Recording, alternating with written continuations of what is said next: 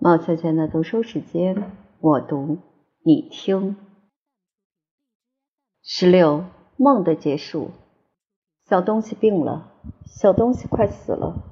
贵校前面停着一个宽大的干草担架，每隔两天换一次干草。街上的人见了都说，楼上有个老财主要死了。快死的不是老财主，而是小东西。所有的医生都说他治不好了，两年里生了两场伤寒，对这蜂鸟般的小脑来说真是太危险了。来吧，赶快把黑马车套起来吧，叫大蚱蜢准备好他的小乌木棍和他的凄惨的微笑。小东西病了，小东西快死了。您倒是应该看看拉鲁埃特老铺里慌乱成什么样子。皮亚洛特简直不睡觉了，黑眼睛也绝望了。那位很有长处的太太疯狂地翻着他那本拉斯帕伊写的书，恳求大慈大悲的圣张脑为了亲爱的病人再写一次奇迹。淡黄色的客厅被放弃不用了，钢琴盖上了，笛子不吹了。可是最令人痛心的！最令人心痛的是一个坐在屋子角落里的穿黑衣服的矮小的女人，她从早到晚老是织毛线，一句话也不说，大颗的泪珠扑簌簌的往下流。就在拉鲁埃特老铺里的人不分日夜的都在这么伤心流泪的时候，小东西却非常安宁的躺在一张铺着。羽绒垫的大床上，一点儿也不知道他周围的人为他流了多少眼泪。他眼睛睁着，可是什么也看不见，一切东西都进不了他的心里。他什么也听不见，只听见低沉的嗡嗡声和混乱的隆隆声，就好像他的耳朵是两个海里的贝壳。在这个有粉红色肉唇的大贝壳里，听见的是大海的轰轰声。他不说话，也不思想。您见了会说，它是一朵病了的花。只要他头上放一块冷水毛巾，嘴里放一块冰就行了。他不要别的，等冰化了，湿毛巾给头上的热度捂干了，他低低的哼一声。这就算他的全部谈话。有好几天的功夫都是这样过的，没有终点的日子，混沌的日子。后来，突然有一天早上，小东西有了一个奇怪的感觉，就好像有人把他从海底拉了出来。他的眼睛看得见了，他的耳朵也听得见了，他能够呼吸了。他又活过来了。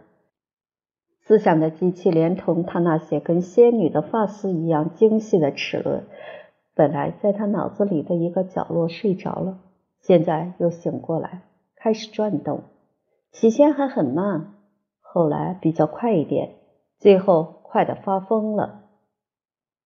滴答滴答滴答，快的叫人以为又要坏了。这架漂亮的机器。让人觉得出来，他造出来不是为了睡觉，他要弥补损失的时间。滴答，滴答，滴答，思想像一些丝线一样交叉纠缠起来。天呀，我这是在哪儿啊？这张大床是怎么回事？还有靠近窗口的那三位太太，他们在做什么？背朝着我的那个穿黑衣服的矮小女人。我不认识他吗？有点像。小东西想更清楚的看看这个他相信认识的穿黑衣服的矮小女人，困难的用胳膊肘支起来，把身子探到床外边。可是他立刻吓得往后倒下去。就在他面前，在屋子当中，他刚看到了一口胡桃木的衣橱，衣橱外面有金属装饰物。这口衣橱他认识，他在一个梦里，一个可怕的梦里已经见过。滴答，滴答，滴答，思想的机器像风一样快的转动。啊，现在小东西记起来了：皮罗瓦旅馆、雅克的死、出殡，在大雨中回到皮埃洛特家，他好像什么都看见了，什么都记起来了。不幸的孩子回到生活里来，同时也回到悲哀里来了。他的第一句话是一声呻吟。在窗口干活的三个女人听到这声呻吟，都打了个哆嗦。其中最年轻的一个站起来嚷道：“冰，冰！”他赶快奔到壁炉旁边去取了一块冰，送给小东西。可是小东西不要，他轻轻推开那只在找他嘴唇的手。这只手太细嫩，不像一个护士的手。他接着用颤抖的声音说：“您好，卡米尔。”卡米尔·皮耶罗特听见这个快要死了的人说话，惊得呆了，胳膊伸着，手摊开，透明的冰块在他冰红了的手指尖上抖动着。您好，卡米尔，小东西又说了一遍：“哦，我认识您呢。现在我完全明白了。您呢？您看得见我吗？您能够看见我吗？”卡米尔。皮亚洛特把眼睛睁得老大，说：“丹尼埃尔，我当然看得见您。我想我是看得见您的。”于是小东西想到衣橱的那段故事是假的，想到卡米尔没有瞎，想到梦，可怕的梦并不会从头到尾都变成事实，因此也就有了勇气，又敢问别的问题了。卡米尔，我病得很重，是不是？啊，是的，达尼尔。很重很重，我已经躺了很久吗？到明天就有三个星期了。哎呀，三个星期了，已经三个星期了，我的可怜的雅克妈妈。她话没有说完，就把头埋在枕头里，抽抽噎噎的哭起来了。这当，皮埃洛特走进屋子，他又请来了一位医生，这一位是著名的布鲁姆布鲁姆医生。他是个乐观的人，看起病来非常麻利，而且在病人床头也不喜欢扣手套上的扣子。他走到小东西跟前，摸了摸脉，看了看眼睛和舌头，然后转过身来对皮埃洛特说：“您跟我胡说了些什么呀？这孩子已经好了，好了。”善良的皮埃洛特双手合掌说：“当然好了。”我看您还是赶快替我把这些冰扔到窗户外头去，给您的病人来上一只鸡翅吧，喝他一杯圣艾米利翁葡萄酒。喂，我的小姑娘，不要伤心了，我可以向您保证，这个死里逃生的小伙子在一个星期之内就可以起来了。在起来以前，要好好的让他安静的躺在床上，不要让他受刺激。不要让他太激动，这是最重要的。其余的，那就听大自然爱怎么办就怎么办吧。他比您和我更懂得该怎么护理病人。著名的布鲁姆布鲁姆医生说完了这番话，就用手指头弹了弹这个死里逃生的小伙子，并且冲着卡米尔小姐笑了笑，就有好心的皮埃洛特陪着，很快的走出去。皮亚洛特高兴的直哭，不住嘴的说：“啊，大夫，确实应该这么说，确实应该这么说。”等他们走了，卡米尔想叫病人睡觉，可是他死命的拒绝。卡米尔，我求您不要走，别把我一个人撇在这儿，我这么难过，您叫我怎么睡得着呢？可是，达尼尔，您非睡非睡不可，您需要休息。大夫嘱咐过。好了，别不讲理了，闭上眼睛，什么也不要想。我一会儿再来看您。要是您睡着了，我就在您身边多待一会儿。我睡，我睡。小东西闭上眼睛说。接着他又改变了主意。卡米尔，还有一句话，我刚才看见的那个穿黑衣服的矮个子女人是谁？穿黑衣服的矮个子女人？是啊，您知道。就是在窗口跟你一块干活的那个穿黑衣服的矮个子女人，现在她不在那儿了。不过我刚才真的看见她的。啊，不，达尼尔，您看错了。我跟特里布太太，您的老朋友特里布太太，您知道，这是你们叫她很有长处的太太的那个人，在这儿干活干了一早上。不过特里布太太没有穿黑衣服，她还是穿的她那件绿衣服。不，真的，屋里没有人穿黑衣服，准是您在梦里看见的。好了，我要走了，好好睡吧。说到这儿，卡米尔·皮亚洛特连忙跑走了。他局促不安，脸涨得通红，好像他刚说的话是谎话似的。屋子里只剩下小东西一个人，但是他并没有因此睡得更好一点。有精细齿轮的机器在他的脑子里造起反来了，丝线乱七八糟的交缠在一起，越来越纠缠的分不清。他想到在蒙莫特尔区的草地下安眠的亲人，他也想到了黑眼睛，想到上天特别为他点燃的那双黑眼睛里的美丽的亮光。现在，小东西想到这儿，门轻轻的、轻轻的开了，好像有人要进来。可是紧跟着，他听见卡米尔·皮亚洛特低声说：“别进去，要是他醒着。”一时的刺激会把他命送掉的。于是门跟开的时候一样，又轻轻的、轻轻的关上了。不幸的是，黑衣服的一个下摆夹在门缝里。这个衣服的下摆，小东西虽然睡在床上也看到了。他的心猛地跳起来，他的眼睛发亮，他用胳膊肘支着，抬起身子，大声叫道：“妈妈，妈妈！”您为什么不来亲亲我？门立刻就开了。穿黑衣服的矮个子的女人，她再也忍不住了，冲进屋子来。可是他没有直接朝床这边走过来，而是笔直朝屋子另一头走过去。他张开胳膊叫着：“达尼尔，达尼尔，我在这儿！”妈妈，小东西叫道。他笑着朝他伸出了胳膊：“到这边来，难道您看不见我吗？”艾塞特太太转了半个圈子，脸朝床，两只发抖的手在四周围乱摸索，用令人心碎的声音回答：“啊，是的，我亲爱的宝贝，我看不见你，我永远不会看见你了，我的眼睛瞎了。”小东西听见这句话，高叫一声，倒在枕头上。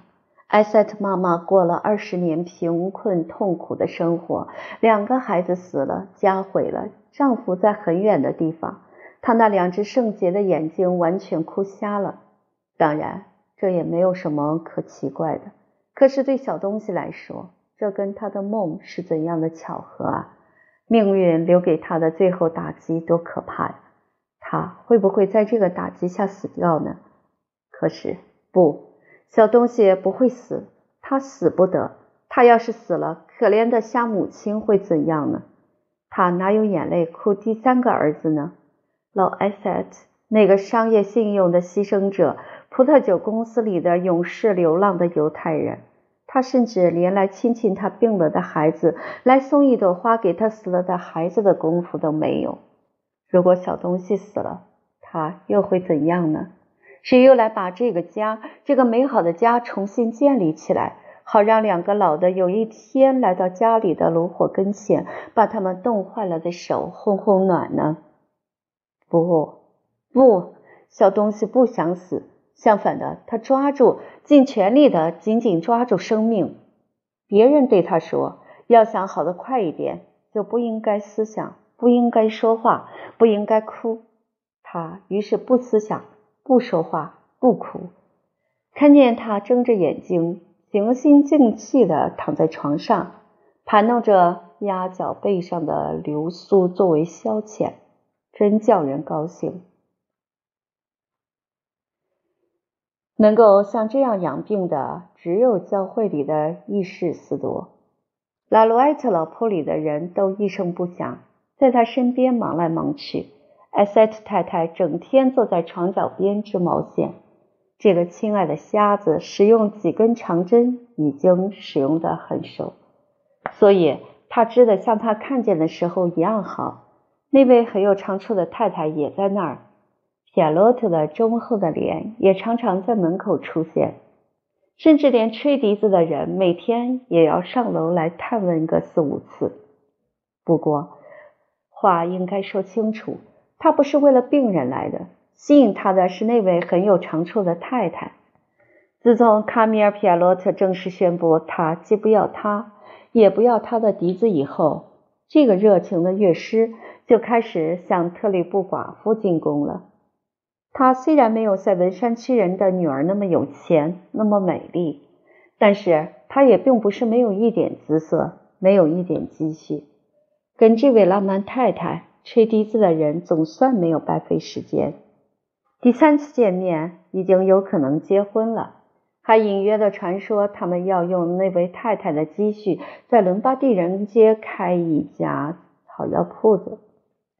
这个年轻的音乐家常常上楼来探问，就是为了不让这些美好的计划给忘了。皮亚洛特小姐呢，竟没有人提起她。难道她不在家吗？不，她一直在家。不过，自从病人脱离危险以后，她简直就难得走进她的屋里。她进来也是顺便把瞎子领去吃饭罢了。不过，小东西一句话也不说。红玫瑰的时候，为了说我爱你，两只黑眼睛开来像两朵绒花的时候，离得多么遥远啊！病人躺在床上，想到这些逝去的幸福，只有叹气。他看得很清楚，人家不爱他了，在躲着他，他叫人厌恶。不过，这也是他自己造成的，他没有权利抱怨。可是，在这么多的悲伤和哀痛中，如果能够有一点爱情来温暖温暖他的心，那有多么好！能趴在一个知心人的肩膀上哭一场，又有多么好！唉，错事已经做了。可怜的孩子说：“不再想了，梦也该醒醒了。现在对我来说。”生活的幸福不幸福已经没有关系，而是要尽我应尽的责任。明天我就去对皮亚洛特说。果然，到了第二天，塞文山区人轻手轻脚穿过这间屋子，准备下楼到铺子里去的时候，打天一亮就在帐子里等着的小东西轻轻地叫住他：“皮亚洛特先生，皮亚洛特先生。”皮埃洛特走到床跟前，病人这时候非常激动，没有抬起眼睛来说：“我快复原了，好心的皮埃洛特先生，我需要正式跟您谈一谈。我请您来，不是要向您表示谢意，不是感谢您为了我母亲和我做的事儿。”塞文山区人连忙打断他的话说：“达尼尔先生，千万别提这个，凡是我做的。”都是我应该做的，这都是跟亚克先生说好了的。啊，我知道，夏洛特，我知道，在这件事上，不管别人跟您怎么谈，您总是一成不变的这么回答。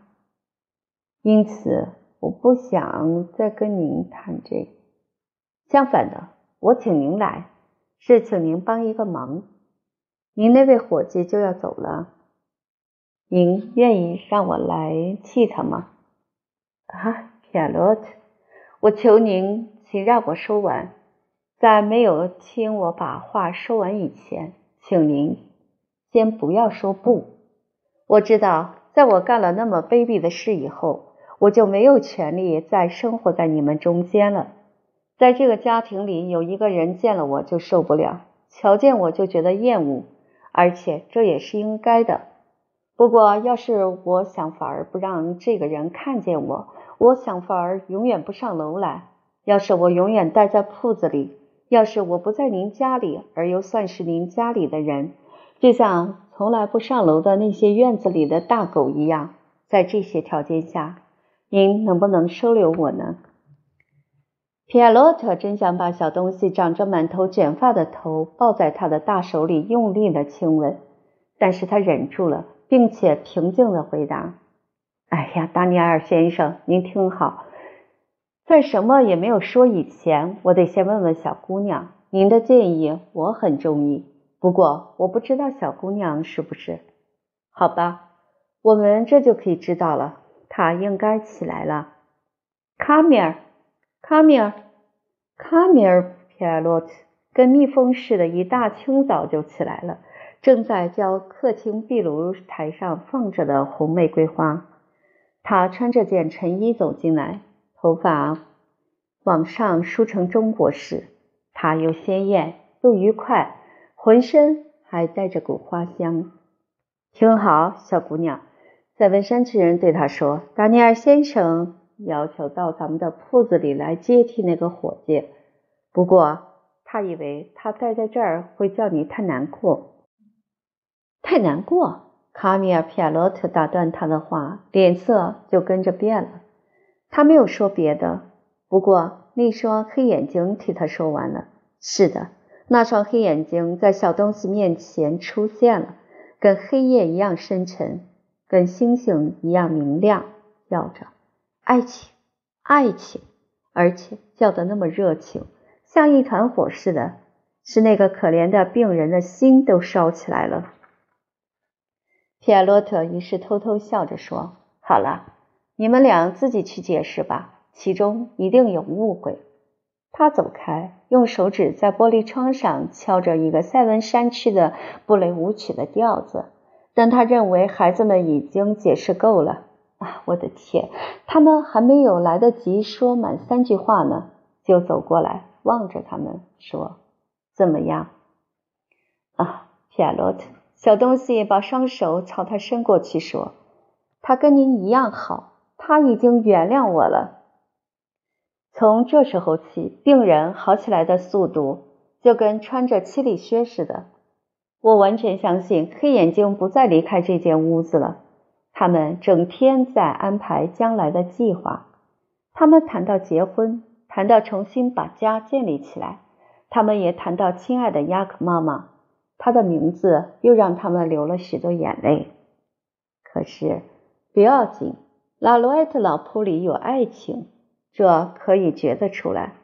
如果有谁听了在哀痛和眼泪中还能产生爱情而感到惊奇的话，我就要请他上墓园里去看看坟墓的裂缝里长出来的那些美丽的小花。而且你也别以为爱情会使小东西忘了他的责任。他躺在大床上，有艾塞特太太和黑眼睛陪着，不管有多么舒服。他还是急着要赶快把病治好，能够起来下楼到铺子里去。当然不是那些瓷器在吸引他，而是他急着想开始过雅克给他做出榜样的热心勤劳的生活。总之，像悲剧女演员伊尔玛说过的那样，在一条巷子里卖盆子，比在物理学员扫地或者在蒙帕纳斯受人和盗财要强得多了。至于缪斯呢？却一直没有再被提起过。达尼埃尔·塞特依然跟从前一样喜欢诗，不过不是他自己的诗。有一天，印刷厂老板腻了，不愿意再存放那九百九十九本田园喜剧，把书都送到归于巷来。这个不幸的过去的诗人鼓足勇气说：“应该一起烧掉。”皮埃洛特比较有头脑，他听了就接口说：“一起烧掉才不呢！我情愿把它存在铺子里，我有用处。确实应该这么说。正好我最近有一批蛋杯要发到马达加斯加去，据说那个地方的人看见一个英国传教士的女人吃带壳煮的鸡蛋以后，就不愿用别的方法来吃鸡蛋了。”达尼埃尔先生。如果您允许，您的书可以用来包蛋杯。十五天以后，田园喜剧果然出发到著名的拉纳弗洛的家乡去了。但愿他在那儿比在巴黎成功。现在，读者，在结束这个故事以前，我想再带您到淡黄色的客厅里去一趟。这是一个星期日，一个冬季的美丽的星期日的下午，寒冷。干燥，太阳很好。拉罗埃特铺子里的人都喜气洋洋。小东西病完全好了，刚第一次起床。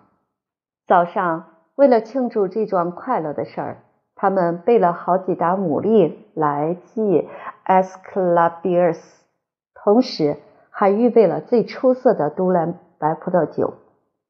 现在大伙儿都聚在客厅里，客厅里非常舒适，熊熊的炉火烧着，结满霜的玻璃窗让阳光一照，好像银色的风景画。小东西坐在壁炉前面。睡着了的可怜的瞎女人脚边的一张凳子上，低声跟皮埃洛特小姐谈心。皮埃洛特小姐的脸比她头发上插着的那朵小红玫瑰还要红，这是可以理解的。她离着火这么近，时不时有一阵老鼠啃东西的声音，这是鸟脑袋在一个角落里咬它的方糖，或者一声伤心的叫唤。这是那位很有长处的太太达贝西格把草药店的本钱输了。我请您注意，赢了钱的拉洛埃特太太的那副得意的神气，还有输了钱的吹笛子的人的尴尬的笑容。铁罗特先生呢？啊，铁罗特先生离得也不远，他就在那边的窗口。半边身子给淡黄色的大窗帘遮着，他正一声不响地干着一桩工作。他干得很起劲儿，连汗都干出来了。